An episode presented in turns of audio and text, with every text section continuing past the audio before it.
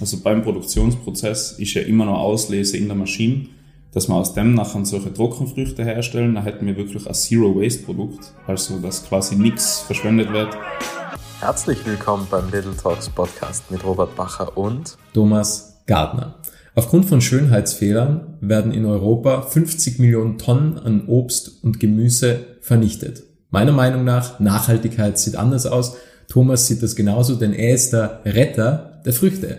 Mit seinem Unternehmen Ugly Fruits produziert er leckere und gesunde Smoothies, die hauptsächlich aus Ugly Fruits bestehen. Und ich freue mich jetzt auf ein spannendes Gespräch mit Thomas Gardner. Hallo Thomas. Hallo Robert, vielen Dank, dass ich da sein kann.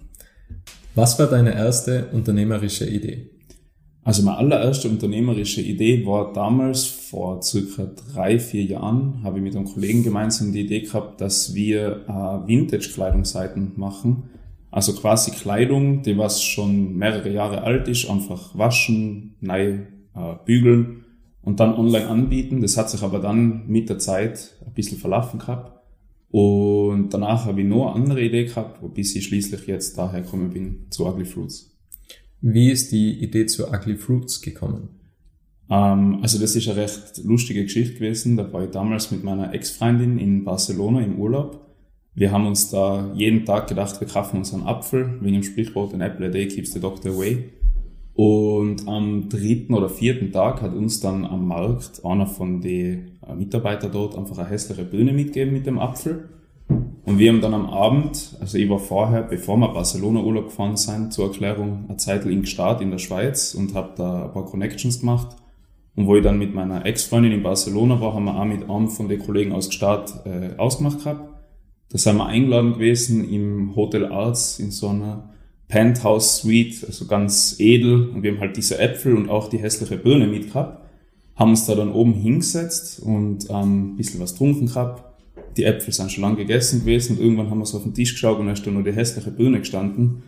Und irgendwie haben wir uns halt nachher so gedacht, mal die arme Birne, was kann man da tun? Das hat uns irgendwie ein bisschen laut dann. Und aus dem außer ist nachher der Gedanke entstanden, okay, wenn man das eigentlich in einen Smoothie mixen wird, dann wird keiner sehen, dass das ganze Obst und Gemüse, was da drin ist, hässlich ist. Und als ich dann vom Urlaub zurück war, habe ich mir eigentlich gedacht, die Idee an sich ist wirklich nicht so schlecht. Ähm, haben mir ein bisschen eingelesen, beziehungsweise Lebensmittelverschwendung war mir auch vorher schon ein bisschen Begriff. Und aus dem Außer haben wir uns dann eben gedacht, eigentlich ja, wenn man da wirklich Smoothies draus macht, kann man extrem viel retten von dem, weil eben, wie du vorher in der Anmoderation schon gesagt hast, einfach 50 Millionen Tonnen jedes Jahr einzeln, äh, jedes einzelne Jahr in Europa weggeworfen werden. Und aus dem außer haben wir uns nachher eben mit dieser hässlichen Birne gedacht, okay, jetzt macht man mal da einfach ein Smoothie draus. Wir haben gar keinen Plan gehabt, wie das Ganze gehen soll. Damals habe ich noch lange mit meiner Ex-Freundin drüber redet, geredet gehabt. Und mit der Zeit ist das halt dann immer mehr, Schritt für Schritt hat das Ganze Form angenommen. Wann war das? Welches ah, Jahr? Also letztes Jahr im April war der Urlaub, wo wir dann diese Idee, also wo diese Idee geboren ist. Und was waren dann die ersten Schritte? Also wenn man so die Idee hat, wir produzieren jetzt Movies, mhm. was muss man beachten? Wo fängt man an? Vor allem, ja. es ist ja wenig Know-how da gewesen. Also wie du gesagt hast, man informiert sich ja Lebensmittelverschwendung mhm. und dann muss man sich ja unweigerlich die Frage stellen, wie geht man da jetzt vor? Ja, genau. Also am Anfang ist es echt ein bisschen schwierig. Man steht vor einem weißen Blatt Papier so ein bisschen und man muss sich halt einfach überlegen, okay, wie fange ich jetzt an? Also bei mir, was ich als erstes gemacht habe, ist, dass ich einfach Businessplan angefangen habe zu schreiben, quasi die Idee ein bisschen ausreifen lassen. Wo will ich das Obst herhaben? Was für Obst überhaupt? Dann der nächste Schritt war eigentlich gleich mal, dass ich mich mit der Ex-Freundin damals zusammengeguckt habe und ich habe ähm, 16 verschiedene Smoothies von bestehenden Marken gehabt. Haben wir gedacht, ich schreibe mal die ganzen Inhaltsstoffe alle außer habe die dann auch Kraft und wir haben selber dann ein bisschen zusammengemixt, einfach bunt. Und was auch wichtig war, finde ich, dass ich mit, also ich mit vielen Leuten drüber geredet, egal ob jetzt Verwandte, Bekannte, Freunde, weil im Endeffekt am Anfang ist sehr überwältigend. Also du stehst da, wie gesagt, kein Plan, wie du das jetzt starten willst, du hast leider die Idee an sich, schreib schon mal ein bisschen was auf den Businessplan und irgendwie, wenn du mit Leuten drüber redest, ergibt sich halt da mal, dass der wen kennt, da mal, dass der irgendwo was hätte, wo du denkst, okay, das könnte man eigentlich auch verwenden, da kann man anfragen, da kann man schauen. Also es ist so ein Step-by-Step-by-Step-Prozess gewesen. Aber am Anfang für mich das Wichtigste war der Businessplan zuerst und anschließend eben quasi auch, dass man langsam zum Produkt tatsächlich dann hinkommt. Also bei mir war es jetzt eben das Movie, deswegen haben wir dann angefangen, da ein bisschen mixen. Genau. Und wie kann man sich heute das Mixen vorstellen? Also es gibt ja jetzt ein fertiges Produkt. Es, Ja. Das ist auch wunderschön verpackt mit Etikett und so weiter. Mhm. Wie, also wie macht ihr das? Ja, jetzt derweil haben wir die Produktion in Erding äh, in Deutschland. Also wir haben zuerst einfach nach Lohnabfüller gesucht, ähm, wo man halt auch kleinere Mengen herstellen kann. Ganz am Anfang haben wir naiv bei Rauch angefragt, weil wir uns gedacht haben, okay, österreichische Firma, vielleicht geht's ja. Dann haben die uns gleich mal gesagt, ja, geht, aber Mindestbestellmenge 600.000 Stück im Jahr. Und wir haben gesagt, okay, das ist ein bisschen zu viel für den Anfang. Ähm, aber ja, da sind wir nachher eigentlich nach längeren Recherchen zu dem nach Erding gekommen, da wo wir jetzt halt auch kleinere Mengen einfach produzieren können. Und wir werden dann ab einer gewissen äh, Bestellmenge, wenn wir jetzt ein Volumen von 20.000 Stück produzieren können, die Produktion nach Österreich verlegen.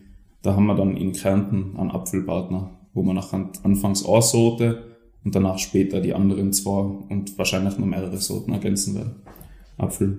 Müsst ihr die Ugly Fruits abwerben? Weil im Endeffekt werden die ansonsten vernichtet. Also Ja. bekommt ihr die einfach so oder müsst ihr die tatsächlich noch kaufen, obwohl sie ja ansonsten einfach vernichtet werden? Nein, die müssen wir tatsächlich kaufen. Ähm, es kann man sich ungefähr so vorstellen, es gibt da Ernten, große, wo halt einfach einmal, sagen wir mal, x Tonnen rauskommen und davon ist die Hälfte B-Klasse und dann gibt's noch C-Klasse, das ist halt extrem schlecht, also das kann man fast nicht mehr verwenden, vor allem weil wenn man es noch mit Transport und so weiter, bis dahin ist verfault. Aber das B-Klasse Obst ähm, gibt's ein paar Firmen, was das vielleicht für Konfitüren oder Marmeladen oder sowas verwenden, aber großer Teil wird eben weggeworfen. Man muss es allerdings trotzdem noch kaufen, weil du kaufst an einem Zeitpunkt, wo es halt noch verwendbar ist. Also es hat quasi, ist nicht faul oder so, sondern es ist halt einfach zu groß, zu klein etc. Und ja, also wir sind da jetzt dabei, dass wir es von der Großmarkthalle München holen. Aber wir wollen jetzt nachher schauen, dass wir es ab September, sind wir in Kontakt mit äh, in Heiming, Oberintal Obst, dass wir dann die Äpfel und dem auch Birnen ein paar, dass wir die zumindest von dort einmal beziehen. Dann haben wir jetzt Kontakt ähm, mit unter anderem beim Hofer gibt's die Firma Unverschwendet, also dem eine Kooperation gemeinsam. Und die machen auch Konfitüren. Die haben uns gesagt, wenn sie Überschüsse haben, würden sie uns welche bereitstellen, umgekehrt.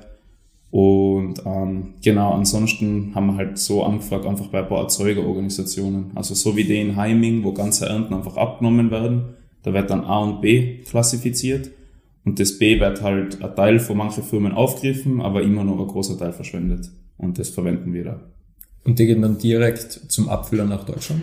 Ah, genau, also die lassen wir jetzt der Großmarkthalle direkt zum Abfüller nach Deutschland schicken. Die haben dort nochmal eine Qualitätskontrolle, wo sie halt schauen, dass da jetzt nicht extrem viel irgendwie Schlechtes dabei ist oder Faules. Und genau, bei dem nächsten nachher, wenn wir in Kärnten anfangen, müssen wir halt selber nochmal den Transport und alles ein bisschen schauen, dass das schnellstmöglich halt dort angelangt. Also jetzt in Deutschland von München nach Erding ist extrem nah. Und beim, in Österreich wird dann das Timing ein bisschen wichtiger. Also da müssen wir jetzt mit der Spedition schauen, dass das sich gut ausgeht alles. Wann und wo habt ihr den ersten Smoothie verkauft? Ähm, boah, also in ersten verkostet von die richtigen Smoothies haben wir beim Hack-Vortrag damals im Februar, da haben wir in unserer alten Schule die das Unternehmen vorstellen können. Aber verkauft in ersten haben wir, boah, wo war denn das und wann? Also ich glaube, der allererste war meines Wissens nach beim B-Cross Imbiss, weil wir sind ja drei Gesellschafter und der Stefan hat am Anfang vom Jahr das B-Cross übernommen und dort haben wir den ersten Smoothie dann also angeboten und verkauft, glaube ich. Also das war ungefähr im April, März, April, sowas in dieser Gegend, ja. Und wie war die Rückmeldung beim ersten Smoothie? Gut, also erstaunlicherweise ziemlich gut. Es war halt aber auch ein recht langer Trial-and-Error-Prozess, bis wir zu den drei Sorten gekommen sind. Es waren am Anfang 20 oder so, was wir da selber einfach zusammengemixt gehabt haben. Haben wir angekürzt mit Verkostungen im engen Bekanntenkreis auf 10. Dann haben wir ein Event gemacht, äh, wo wir 70 Leute eingeladen haben, im Das Wundervoll, das war letztes Jahr im November noch. Und da haben wir dann auf 5 Euro gekürzt und vor die 5 haben wir dann nochmal aufgekürzt. Also es war so Schritt für Schritt für Schritt für Schritt. Und ja, also die drei Sorten, was wir da jetzt haben, sind erstaunlicherweise jeder einzelne außer der Spinat, Birnenspinat, da, da scheiden sich die Geister, weil manche Leute einfach von Haus aus sagen, sie mögen keinen Spinat, grün, mm, mm. aber so ansonsten vom Feedback her kommen die eigentlich recht gut an. So.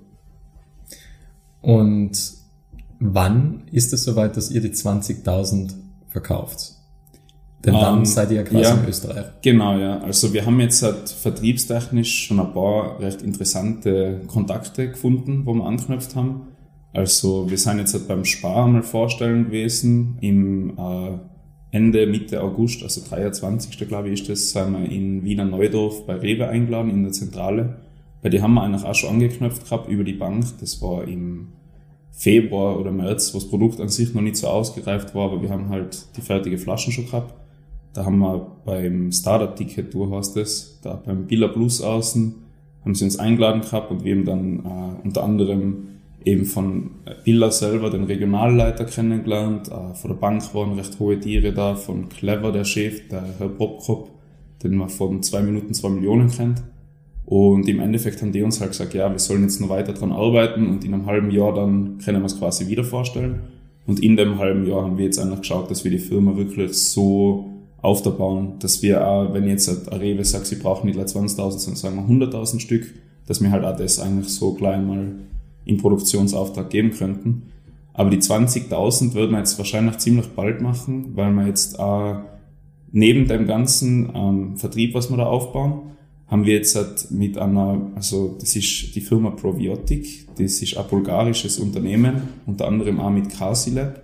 Und ähm, das ist so ein amerikanisch-bulgarisches Unternehmen, die organische Mikroorganismen herstellen. Weil bei unseren Smoothies jetzt ist halt so, wir haben eine Haltbarkeit von 35 Tagen mit dem HPB-Verfahren, was wir da verwenden. Aber wenn wir jetzt da diese Mikroorganismen, diese organischen reinmischen, verlängert sich erstens die Haltbarkeit auf 60 Tage, plus zusätzlich ähm, kann man dadurch extrem, also es ist gut für die Darmflora, für den Magen-Darm-Trakt im Allgemeinen. Und ähm, das, also diese Mikroorganismen seien gemeinsam mit der Harvard University da geforscht. Das ist eine recht äh, neue Sache. Das gibt's bis jetzt nur in Amerika in einem Smoothie. Ansonsten da jetzt, soweit ich weiß, noch nirgends anders. Zumindest nicht diese spezifischen. Also es gibt Probiotics, Probiotics. Aber ja, genau. Also da werde ich noch später ins Detail gehen. Aber die 20.000 Stück werden wir möglichst bald produzieren, dass wir halt dann auch einfach, weil wir die Haltbarkeit erstens länger haben, haben wir nachher nicht so einen Zugzwang. Weil jetzt mit den 35 Tagen war es halt so, wir hätten die produziert, bis es dann da ist, sind circa fünf Tage vergangen, sechs. Und dann hast du eigentlich gleich mehr vier Wochen, wo das weg sein muss. Und ansonsten haben wir ja selber auch Lebensmittelverschwendung, was wir eigentlich vermeiden wollen. Deswegen wollen wir schauen, dass wir das gescheit timen nachher. Wie oft habt ihr, weil ihr seid jetzt zu dritt, daran gedacht, aufzugeben? Boah, also ich habe als Geschäftsführer da jetzt halt schon extrem wild viel zu tun gehabt, immer einfach mit dem. Also ja, der Moment war schon ein paar Mal da, würde ich sagen, wo man jetzt nicht aufgeben, aufgeben an sich würde ich einfach nicht machen wollen, weil es halt jetzt doch wie so mein Baby ist quasi. Also die Idee habe ich jetzt über ein Jahr durchgezogen. Aber es hat viele Momente gegeben, wo man sich halt denkt, boah, jetzt hast du da wieder, das geht nicht, das geht nicht. Also einfach gleich von Anfang bis zum Ende. Wir haben vom Logo abgesehen bis zu die Etiketten, eigentlich bei jeder einzelnen, bei jedem Schritt, was man sich gerade vorstellen kann, bis zum fertigen Produkt, haben wir irgendein Problem gehabt, irgendein Theater gehabt. Und es waren schon viele Momente dabei, wo man sich so gedacht hat, für was tue ich mir das eigentlich an? Weil halt einfach am Anfang beim Startup kommt auch nicht viel Geld ein, logischerweise. Aber irgendwo habe ich mir halt gedacht, wenn ich schon etwas habe, wo ich jetzt wirklich sage, ich habe jetzt meinen Job gekündigt für das, ich will das zu 100% durchziehen, nachher werde ich das jetzt nicht einfach so gleich mal aufgeben. Also ich bin da eher so, dass ich mir denke, wenn es sich lohnt und wenn es etwas ist, für das ich brenne, nachher gehe ich auch von mir aus ein paar Monate ein bisschen durch die Scheiße und dann irgendwann wird es sich schon hoffentlich gut ergeben. Aber ja, also es waren einige Momente auf jeden Fall, wo man ans Aufgeben denken hätte können. So. Wie viel Geld ist bisher in das Unternehmen geflossen? Also wir haben eine GmbH gegründet. Das heißt, wir haben halt die Stammeinlagen eingezahlt. Im, also insgesamt seien es, wir haben jetzt nicht die ganzen 35.000 voll gemacht am Anfang, sondern äh, ich glaube 27.000 Euro haben wir einzahlt. Und da haben wir jetzt noch ein bisschen was auf dem Firmenkonto, aber so, was wir ausgeben haben, sind ungefähr schon fast 20.000 Euro, kann man sagen. Also wir haben alles eigenfinanziert auch für den Anfang jetzt hat. Und sobald jetzt dann die große Charge und alles ähm, jetzt produziert wird, wird natürlich nochmal um einiges mehr nachgeschossen. Dann geht's halt auch mit der ersten gescheiten Marketingkampagne einmal los. Aber bis jetzt sind es ungefähr 20.000 Euro, was wir ausgeben haben, kann man sagen. Und wie ist derzeit der Vertrieb? Ja, also wir haben jetzt halt das einmal in Tirol ein bisschen aufgebaut, so Innsbruck und Umgebung kann man sagen. Wir haben bei ein paar Events einfach, dass wir dabei sein und Movies anbieten oder dass man beispielsweise jetzt gerade vor kurzem war vom Reitmann noch vor die Schulferien, so Schullauf, da haben wir es gesponsert. Also entweder, dass wir halt die Smoothies eigentlich sponsern oder wir knöpfen an. In richtigen Vertrieb wollen wir aber erst starten, wenn wir dann die 20.000 Stück haben, weil jetzt einfach mit dem Produzenten, wo wir es gerade herstellen, ist halt auch teilweise durch das, dass wir like kleine Mengen produzieren, dementsprechend teuer. Und wenn wir jetzt einen Vertrieb, sagen wir mal, von 10.000 Smoothies machen würden, aber wir müssen sie so teuer herstellen, machen wir halt immer noch keinen Gewinn, anstatt dass wir quasi mit die 20.000 dann das machen. Also jetzt eigentlich die ganzen Chargen, das war jetzt die fünfte Charge, was wir jetzt bestellt haben, hat mehr dazu dient, dass man erstens nochmal den Geschmack ein bisschen verfeinert und dass man halt auch einen Vertrieb aufbaut, anknüpft, quasi einfach sagt, hey, wir sind da, uns gibt's, das ist das Produkt. Und ja, also jetzt dabei verkauft man so, kann ich sagen, 500 Movies bis 1000, aber das ist eben mehr bei Events oder bei sowas. Also im Laden haben wir es jetzt noch nirgends, weil wir halt einfach warten wollen, dass wir das alles gleichzeitig in den Vertrieb, also alles gleichzeitig starten so. Wie offen sind dann die Unternehmen jetzt grundsätzlich dafür? Also zum Beispiel Spar oder Rewe, also was mhm. ist da das Feedback? Befürworten Sie den Gedanken mhm. hinsichtlich der Nachhaltigkeit, weil grundsätzlich die ganzen Unternehmen werben ja mit Nachhaltigkeit. Ja.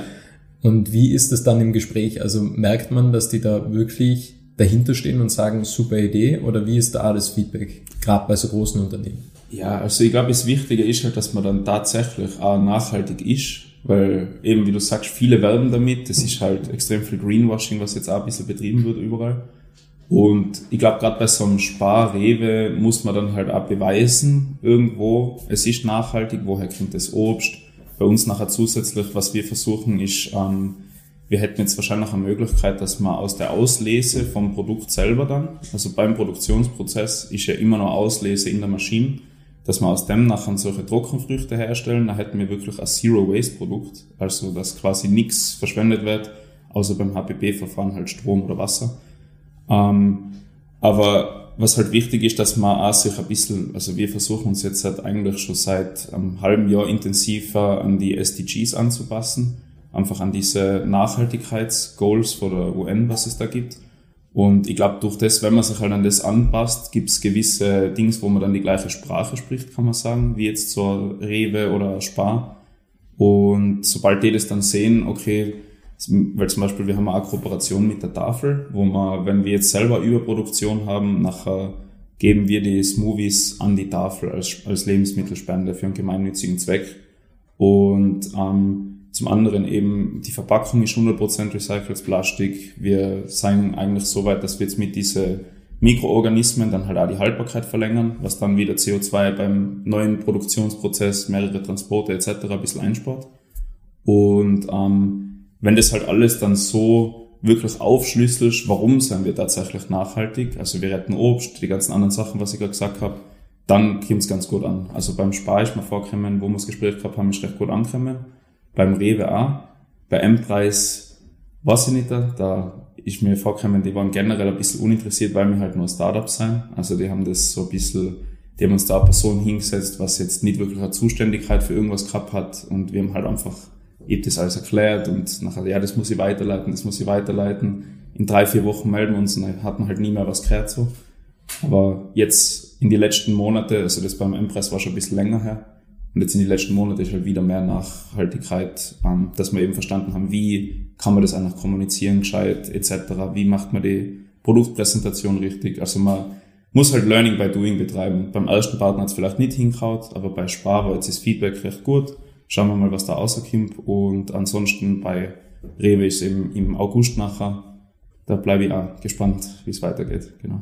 Ja, und nur weil zwischenzeitlich ein Unternehmen absagt, heißt das ja nicht, dass das Wort für immer gilt. Also das kann ja, ja. sein, dass jetzt vielleicht eh im Jahr 2023 ein Unternehmen sagt nein, aber im Jahr 2024 oder 2025 sagt ja. Also mhm. Das Na, ist ja kein immerwährendes Nein, ja. Das stimmt, ja. Es ist generell, man kann halt überhaupt, das, es ist noch ein Startup, also wir haben ja offiziell eigentlich erst im Februar gegründet. Daran arbeiten wir jetzt seit ein bisschen über einem Jahr. Und es ist logisch, dass das Produkt jetzt nicht von Anfang an vielleicht das perfekte Ding ist, was eben vielleicht jetzt noch nicht in einen Preis passt, aber dann in einem halben Jahr sehen sie, okay, das gibt's da und dort, vielleicht kriegen wir dann die Anfrage oder man weiß ja nie, wie es passiert. Aber ja, ich glaube eben auch, dass man es halt einfach Schritt für Schritt einfach verbessern muss. Also auf Anhieb geht's fast nicht, dass man da das perfekte Produkt auf den Markt bringt, wo jeder gleich sagt, ja, das nehmen wir mal, das wollen wir jetzt überall dran haben. Was treibt dich an und woher nimmst du den Mut? Weil wenn man jetzt nochmal das Gespräch reflektiert, einfach Rauch anzufragen oder einfach Spar anzufragen Ja. oder schauen, okay, wie kann man da Kontakte knüpfen, Verkostungen starten und so weiter. Woher kommt der Mut und was treibt dich an? Gute Frage. ähm, ich weiß nicht, ich bin, glaube ich, generell ein bisschen ein Mensch, was gerne ins kalte Wasser springt. Also, wo ich die Schule fertig gemacht gehabt hab und Bundesheer halt hinter mir gebracht hab, habe ich eigentlich wirklich gemeint, ich will jetzt nicht mehr in Innsbruck sein. Habe mich damals von meiner damaligen Ex-Freundin getrennt und bin dann eigentlich Hals über Kopf nach Portugal gezogen. Ich habe das eineinhalb Wochen vorher habe ich mich beworben, war noch nie dort, habe keinen gekannt. Also das war so eigentlich der erste Schritt, wo ich gemerkt habe, okay, ich will nicht einfach leider den normalen Weg gehen vielleicht, sondern einfach schauen, was es so gibt. Und ja, über die letzten Jahre hinweg habe ich eigentlich immer mehr solche Sachen gemacht. Also ich war in Portugal, dann bin ich nach Wien, habe mir gedacht, ich will dort studieren, hat dann doch nicht so ganz geklappt, hat mich doch nicht so interessiert. Und dann ist eigentlich schon das gekommen, dass ich mir gedacht habe, irgendwo, wenn ich mein Leben lang jetzt leihe, Arbeit für mein Geld, müsste ich halt einen Job finden, der was mir so richtig extrem gut gefällt. Und es hat aber eben von Baustelle über Kellner, über Security, über Rezeption, über nach ziemlich alles so ausprobiert, aber es hat jetzt nie irgendwo das gegeben, wo ich mir gedacht habe, wow, zu 100 Prozent will ich das machen, so von, also auch Bürojobs oder so, das hat mir jetzt nie so gefallen. Und irgendwo war halt immer auch der Gedanke da, wenn ich irgendwas finde, eben wie ich vorher schon gesagt habe, für das es sich wirklich lohnt, so zu brennen und zu arbeiten, warum probierst du es nicht einfach? Also ich denke mal so, man lebt irgendwie doch like einmal im, auf dem Planeten so, man hat keine Ahnung, ob es danach was gibt oder was danach ist. Und für mich ist das allein auch schon so ein bisschen ein Antrieb, weil ich mir einfach denke, so, wenn ich jetzt das Leben nicht die Sachen ausprobiere, was ich vielleicht irgendwo gern tun tat, dann bereue ich es vielleicht in zehn Jahren. Weil jetzt bin ich noch jung, jetzt habe ich noch keine richtigen Verpflichtungen. Ich meine, ich muss eine Wohnung zahlen und sowas, ja. Aber ich habe jetzt noch keine Familie, kein, nichts, was mich so per se extrem zurückhaltet, dass ich jetzt sage, okay, hm, jetzt kann ich das nicht ausprobieren, weil sonst kann ja das und das sein. Also ich glaube, für, ich glaube, im Leben muss man ein bisschen was wagen. Und wenn man es dann riskiert und dahinter bleibt, kann man ziemlich viel draus gewinnen. So. Also das ist irgendwo mein Mut, meine Hoffnung, meine Motivation hinter dem Ganzen. Ich denke, wenn ich wirklich das jetzt durchziehe, durch dick und dünn, und vielleicht klappt ja dann sogar jetzt, wenn auch, was, was auch immer der Grund sein sollte, aber vielleicht klappt ja das jetzt nicht mit die Smoothies, dann mache ich vielleicht ein anderes Produkt aus Obst und Gemüse mit Schönheitsfehler. Wenn es nachher die Fruchtsäfte von mir sein, was nicht funktionieren, Marmeladen, also irgendwas kann man ja immer probieren. Und wenn dann alles mit dem nicht funktioniert, habe ich auf dem Weg sicher genug Kontakte geknüpft, dass ich vielleicht, ah, okay, das hat jetzt nicht geklappt, aber dann probiere halt das nächste oder das nächste. Also irgendwie so, ich denke mal halt, wenn man im Leben probiert und riskiert ein bisschen, nachher wird man mehr belohnt, als wenn man immer leider den sicheren Weg geht und sagt, hm, na, ich gehe jetzt lieber studieren und nachher arbeite ich da im Büro und ich meine, jedem das seine, aber ich finde, ich würde schon gern mehr aus dem Leben machen und das ist so ein bisschen mein Antrieb. Hast du Angst, dass irgendwann der Gedanke, immer ins kalte Wasser zu springen oder diese Philosophie, immer ins kalte Wasser zu springen und auch Dinge zu riskieren, verloren geht? Weil ich glaube, je älter man wird, desto eher ist man ja dann irgendwann auf Sicherheit bedacht. Ja, also ich glaube, das ist auch ein bisschen, vielleicht muss man ins kalte Wasser springen, dass man mal die Sicherheit gewinnen kann. Also so, sei es jetzt die finanzielle Freiheit, was man sich vielleicht durch das ermöglicht, hat man durch den Sprung ins kalte Wasser ja danach wieder die Sicherheit. Also ich denke schon, wenn, wenn ich jetzt meine Ziele erreiche, was ich so habe im Leben, dass ich irgendwann dann auch einfach einmal mich vielleicht zurücklege oder zurücklehne und Familie gründe und dann einfach mehr in sicheren Weg gehe, logisch, weil nachher hast du halt auch Verantwortung für andere viel. Aber ich finde jetzt so zu dem Zeitpunkt, wo ich jetzt gerade bin, glaube ich eher nicht, dass das allzu schnell, also ich bin halt auch ein bisschen impulsive Person. Ich weiß nicht, ich bin jetzt zum Beispiel aufgrund von einer Wette mit meinem Bruder vor ein paar Wochen habe ich mich jetzt für den Marathon angemeldet, obwohl ich eigentlich jahrelang nichts sportlich in die Richtung gemacht habe. Aber keine Ahnung, ich denke so irgendwie, vielleicht nicht ins kalte Wasser springen, sondern was auch extrem wichtig ist, dass man einfach außerhalb von der Komfortzone ist. Also dass man sich hohe Ziele steckt und wenn man vielleicht das höchste Ziel nicht erreicht, hat man immer noch trotzdem irgendwie ein bisschen, äh, äh, ja, wie sagt man, eine Verbesserung im Leben erlebt durch das, dass man es halt riskiert und wagt. Aber ich glaube, ja, irgendwann in Zukunft kann es gut sein, dass ich dann einfach mit zurücklehne und den sicheren Weg gehe. Aber vorher möchte ich nur gewisse Sachen einfach erreicht haben, dass ich sagen kann, okay, jetzt, jetzt chill ich so. Hast du Angst, dass irgendwann die Leidenschaft weg ist? Weil wenn du sagst, okay, mhm. irgendetwas, wofür ich brenne. Mhm. Und jetzt haben wir diese Früchte mit Schönheitsfehlern, mhm. Obst und Gemüse mit, mit Schönheitsfehlern. Hast du nicht irgendwie Angst, dass irgendwann der Moment kommt, wo dieses Feuer erlischt? Mhm. Also ich sag's ehrlich, das ist sicher schon im Laufe dieser eineinhalb Jahre drei, viermal erloschen kurz. Aber ich glaube, da brauchst du dann halt so die, die Disziplin quasi und die Konstanz, dass man halt dahinter bleibt. Also ich glaube, das ist, ich war halt früher Sportler lang, also ich war Läufer jahrelang und habe danach auch Kampfsport gemacht. Und da ist halt auch so irgendwo, auch wenn du gerade überhaupt keine Lust hast, jetzt zum Training zu gehen, gehst halt trotzdem hin, einfach weil es so die Routine ist, die Disziplin. Also so, ich verlasse mich zum Glück nicht nur aufs Feuer oder auf die Motivation, weil wenn ich nur auf das mich verlassen würde, dann würde es das jetzt schon immer geben. Also es gibt immer Phasen, wo einfach so Privatsachen passieren oder in der Firma oder mit was auch immer, wo man halt so sagt, boah, heute habe ich so keine Lust, irgendwas zu tun. Eigentlich. Ich will weder aufstehen, geschweige denn jetzt da irgendwie fünf Hotels anrufen und sagen, hey, kann ich mal ins Movie einbringen oder so. Also ich glaube, ähm, da brauchst du halt dann einfach so die quasi die Disziplin, die nötige, dass es irgendwo doch durchzieht, denke ich. Also ich glaube, von dem her habe ich jetzt nicht so Angst, dass ich jetzt nur weil es Feuer erlischt, dass ich es dann aufgibt bleibe. Irgendwann vielleicht, wenn es jetzt wirklich eine lange Zeit ist, dass ich sage, ich will absolut nichts mehr mit den Movies zu tun haben, bitte lasst mich in Ruhe mit dem Obst oder so, dann vielleicht, aber jetzt dabei kann ich mir das einfach nicht so vorstellen. Was ist derzeit die größte Herausforderung, die du hast?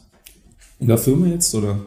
Firma, ja. Ja, ähm, ja, ich würde eh sagen eigentlich, dass es halt alles gleichzeitig der Times, also es ist halt eben am Anfang ein leeres Blatt Papier gewesen und eben als ehrlich gesagt vielleicht ein bisschen zu leicht vorgestellt ich immer gedacht, okay, ich werde da gleich einmal ein riesiges Team haben, wo der macht den Bereich, der macht den Bereich, der macht den Bereich.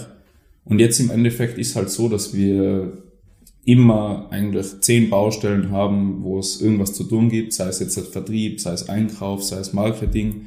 Und ich muss mir halt doch irgendwo über alles als Geschäftsführer die Gedanken machen. Und durch das, dass wir halt mal ein Startup sein und jetzt nicht unendlich viel Geld zur Verfügung steht, dass ich sage, ich stelle mir jetzt zehn Mitarbeiter ein, ist halt echt eigentlich das so die, die größte Herausforderung, das alles so zu jonglieren irgendwie, dass man halt sagt, okay, das muss getan werden, das muss getan werden, was ist jetzt Priorität Nummer eins, was ist Nummer zwei, nachher drei, vier. Also es gibt halt immer extrem viel zu tun. Und ich würde sagen, die Herausforderung Nummer eins, dass man vielleicht nicht die Übersicht verliert, während man das Ganze so aufbaut, weil halt wirklich, du hast da im Einkauf zehn Probleme, im Vertrieb, bla bla bla. Also es gibt halt extrem viel zu tun einfach und man muss wirklich schauen, dass man sich irgendwie strukturiert. Was war das komplexeste Problem, das du lösen hast müssen? Schwierigste oder komplexeste? Ja, hm, das schwierigste oder komplexeste Problem für die ganzen.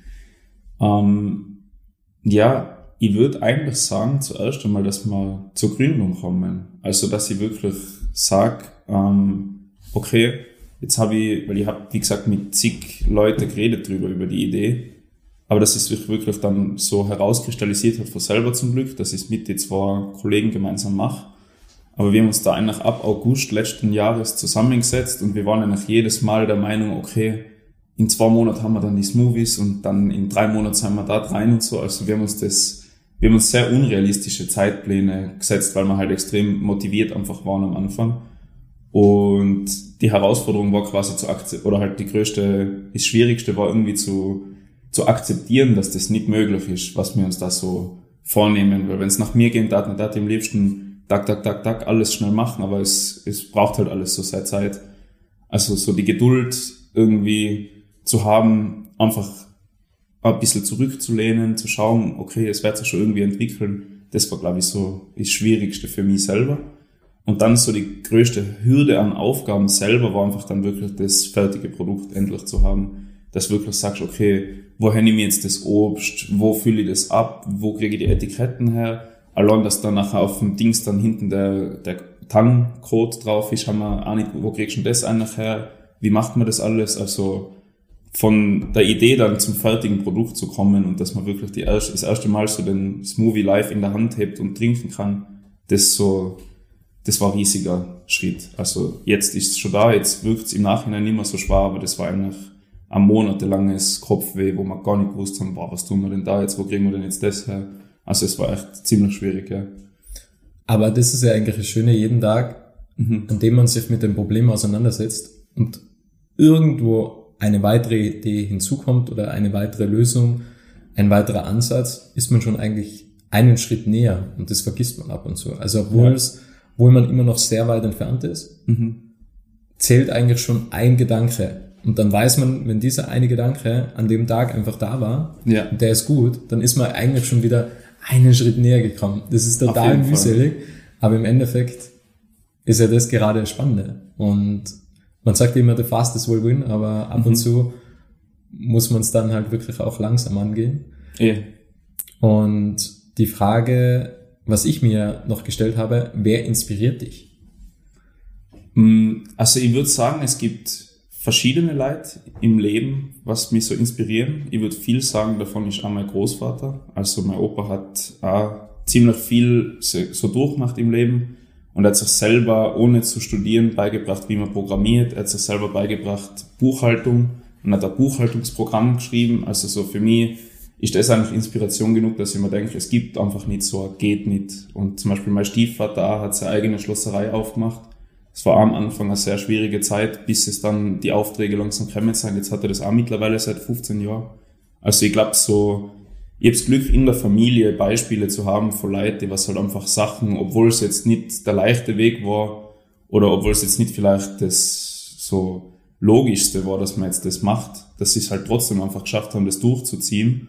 Und ja, also ich würde sagen, das ist eigentlich für mich sehr inspirierend. Einfach in der Familie gibt es echt ein paar Beispiele, wo ich sehe, okay, wenn man etwas wirklich will und durchzieht, nachher kann man es auch irgendwie schaffen. Und da versuche ich mich also dran zu halten quasi.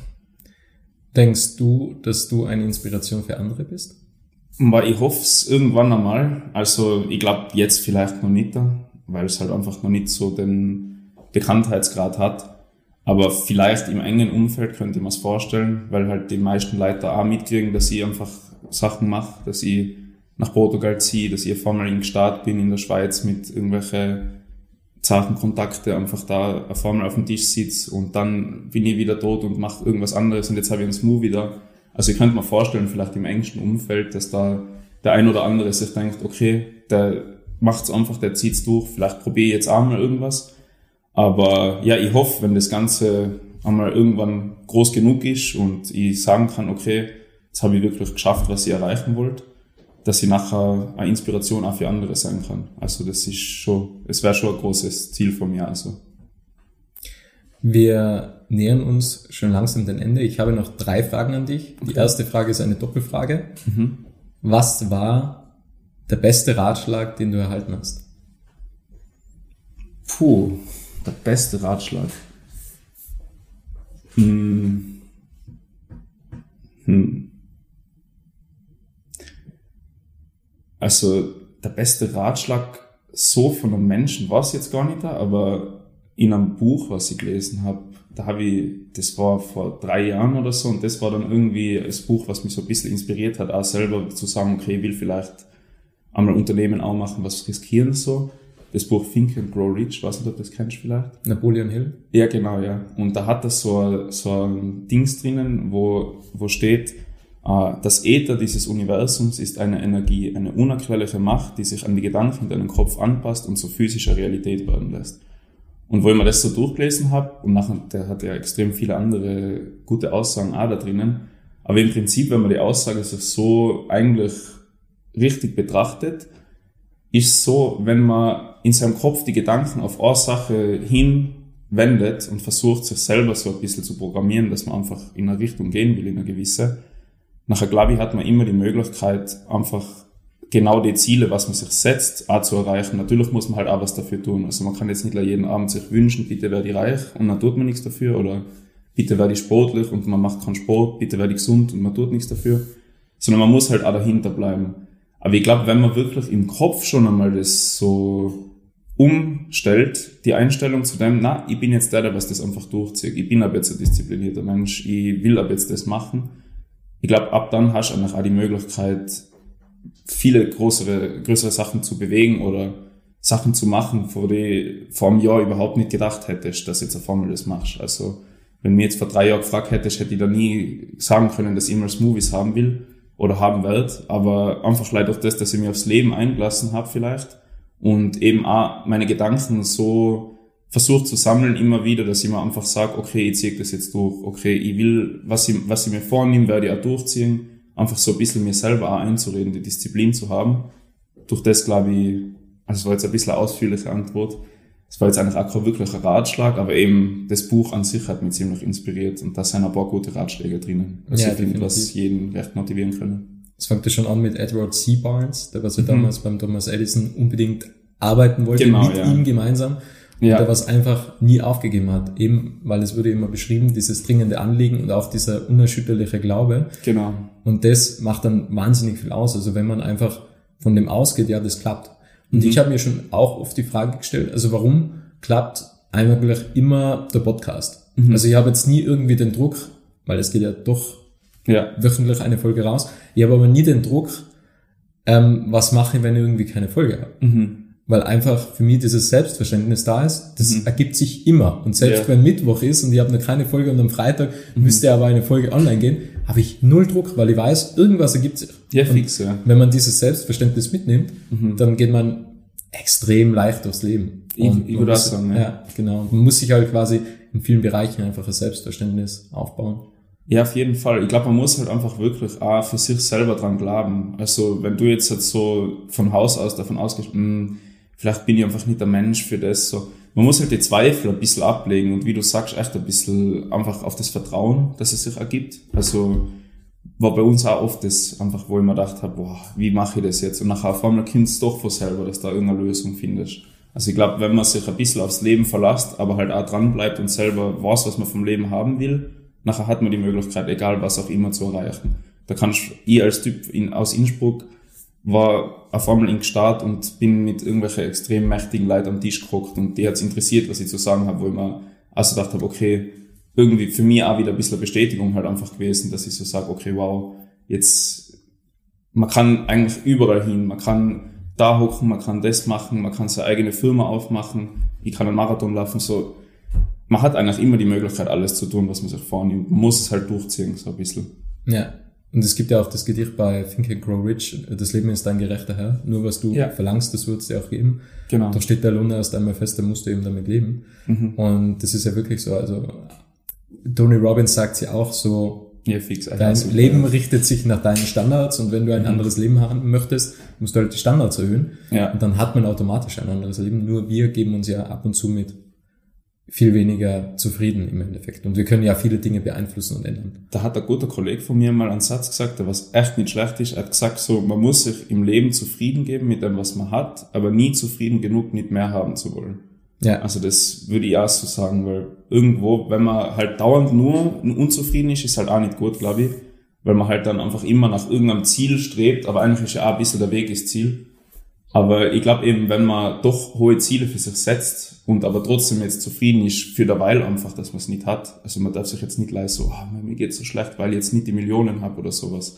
Das ist halt dann auch, glaube ich, ist schwieriger. Also man muss da so ein bisschen den Mittelweg wahrscheinlich finden. Aber das Leben ist, glaube ich, echt ein gerechter. Wenn man ein Ziel hat und man probiert das Beste, warum soll es nicht funktionieren so? Ja, definitiv. Und was du ansprichst, man sollte nicht immer im, im Mangel leben. Ja, genau, sozusagen. eben, ja, das meine ich, ja. Ähm, es ist ja eine Doppelfrage. Der ja. schlechteste Ratschlag, den das du erhalten hast. Ratschlag. das ist jetzt gemein, ich sage jetzt nicht, vor wem ich den gekriegt habe, aber so quasi, ja, lass das doch einfach mit der Firma, magst nicht einfach beim Stadtmagistrat anfangen, im Büro, ist ein sicherer Job, so.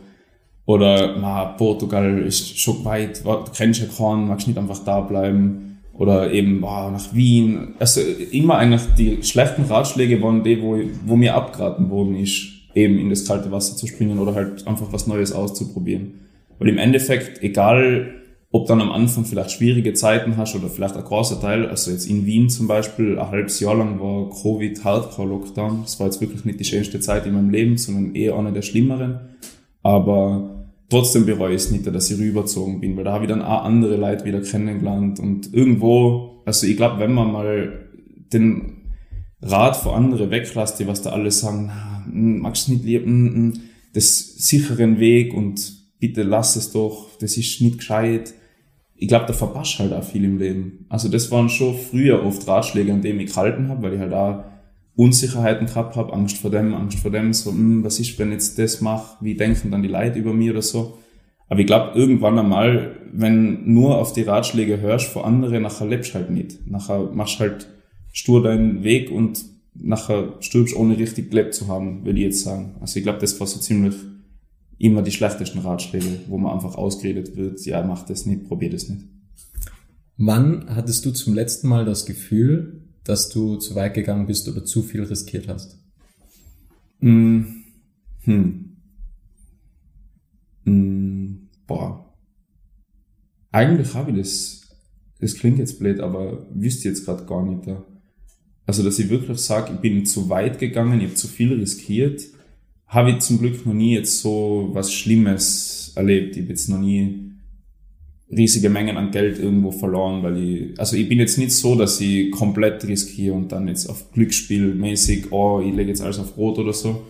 Sowas würde ich wahrscheinlich bereuen oder sagen, da wäre ich zu weit gegangen, aber so meine Risiken, was ich mache, sind halt sowas wie, okay, jetzt ergibt sich spontan, dass ich morgen, theoretisch bin ich eingeladen, jetzt irgendwo in Niederösterreich bei sagen wir auch beim Podcast, dann würde ich einfach hinfahren. Und dann ist vielleicht das Interview schlecht oder vielleicht stotter ich und mache irgendeinen Blödsinn oder so. Aber ich glaube, ich würde es dann trotzdem jetzt nicht bereuen oder sagen, jetzt bin ich zu weit gegangen, jetzt habe ich zu viel riskiert. Sondern ich glaube eher, dann lernst du halt draus. Dann hast du halt einen Fehler gemacht oder merkst halt so, okay, vielleicht mache ich das das nächste Mal ein bisschen besser. Aber so, dass ich wirklich sage, jetzt bin ich viel zu weit gegangen, jetzt habe ich zu viel riskiert, habe jetzt, fällt mir jetzt nichts ein passiert. Die letzte Frage, die Abschlussfrage. Was möchtest du noch sagen? Ja, also ich will sagen, vielen Dank auf jeden Fall, dass du mich da gehabt hast. Es ist sehr, sehr interessant gewesen. Es war jetzt das erste Mal, dass ich einmal bei sowas dabei bin beim Podcast. Äh, war auf jeden Fall eine gute Erfahrung. Der Anfang war, glaube ich, ein bisschen holprig, aber mittlerweile bin ich schon so ein bisschen reingekommen. Ich würde eigentlich gerne nur sagen, dass ich echt froh bin, den Weg, was ich eingeschlagen habe mit dem Ganzen. Und dass ich jetzt in den letzten Wochen haben auf Instagram, auf Facebook nicht viel gepostet. Und das ist aber jetzt nicht, weil alles eingeschlafen ist oder sonst irgendwas, sondern weil wir einfach gerade extrem vieles in Planung haben. Und ich würde ganz sagen, dass jetzt bald einmal in die nächsten Wochen bis Monate kommt quasi Ugly Fruits 2.0. Also jetzt geht's richtig los. Wir schauen jetzt, dass jetzt die Smoothies endlich einmal überall erhältlich sein dass wir uns da mal nicht mehr zurückhalten lassen, dass wir stets unsere Produkte verbessern, dass wir auch neue Produkte jetzt bald einmal ins Sortiment aufnehmen. Da haben wir jetzt auch ein paar mögliche Kooperationen in Aussicht. Und ja, also ich würde sagen quasi, bleibt alle gespannt. Jetzt wird's hoffentlich gleich mal von 0 auf 100 losschießen. So. Sehr schön. Wunderbar. Vielen Dank für deine Zeit. Vielen Dank für Dankeschön. das tolle Gespräch und weiterhin alles Gute, Thomas. Dankeschön, Robert. Es freut mich sehr, dass du das Interview bis zum Ende angehört hast und wenn du keine Folge mehr verpassen möchtest, dann abonniere jetzt Little Talks in deiner Podcast-App.